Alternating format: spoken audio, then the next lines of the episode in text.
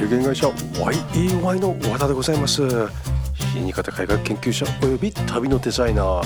今日もめちゃくちゃ暑い日でございました。はいこんにちは。2020年5月2日。え5月に入って初めてのポッドキャストです。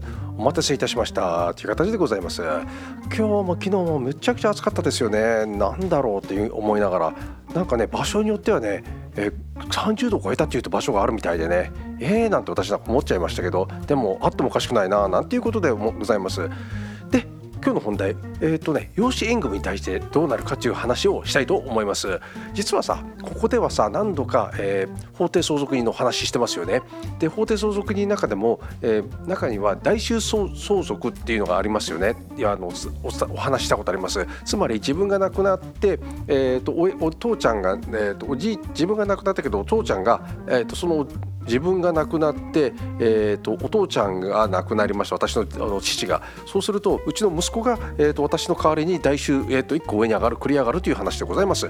でもねこれもう一つ面白いのがねこのあの養子縁組に関してはですねこれね民法上とね相続税法とはねちょっと違うんですよ。ここね忘れてはいけないこと。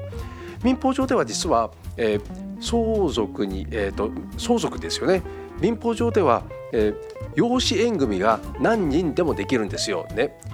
ね極端な話100人でも200人でも1000人でもできるわけですよね。まあ1000人なんかそんなことはできませんけれどねはっきり言ってみんな養っていかなきゃいけないと思えばでも実際は養子縁組っていうのは100人でもできるわけですね。で例えば仮に100人としましょう。で今あの相続人に関して1人600万までの控除があります。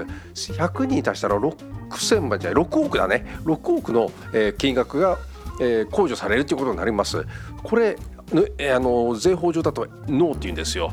つまり税法上だというとこれえー、実子がいる場合は養子は1人までしかカウントできないんですね。実子がいない場合は養子は2人までの法定相続人として含めることができる。まあそんな難しい話じゃないんですけれど、えー、税法というのと民法が違うということをちょっと認識していただきたいわけですよね。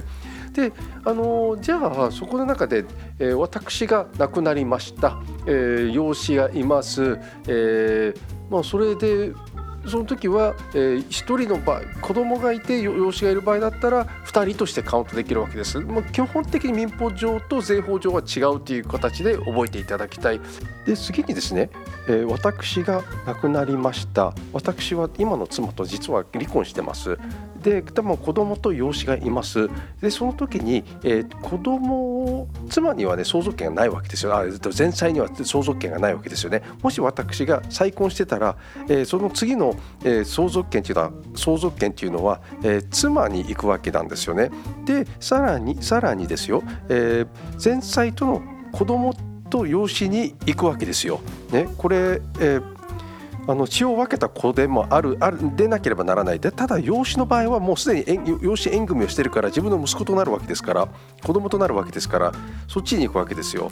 でもし、えー、妻と新しい妻と,、えー、と5歳と、えー子供との間ができてたらまたそこにも、えーと、相続権がいくわけですよ、まあ、だからね難しいんですよねこの相続権っていうのがね。やはりねあ今の日本っていうのは考えなければならない法律だなっていうのがあると思います。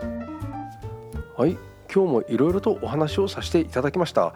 やはりね民法と税法がねやはり違うというところがあってね勝手にこう解釈できるわけじゃないっていうのがね私もね最近民法を読んでてねここはいい法律だけどこれやばいよねとかいうのもあってまあそこはね、えー、一つのチームで必ずあの相続に関しては税理士と弁護士をチームで入れてください。それが一番いいのかなって思いました、まあ、今日もご清聴ありがとうございました。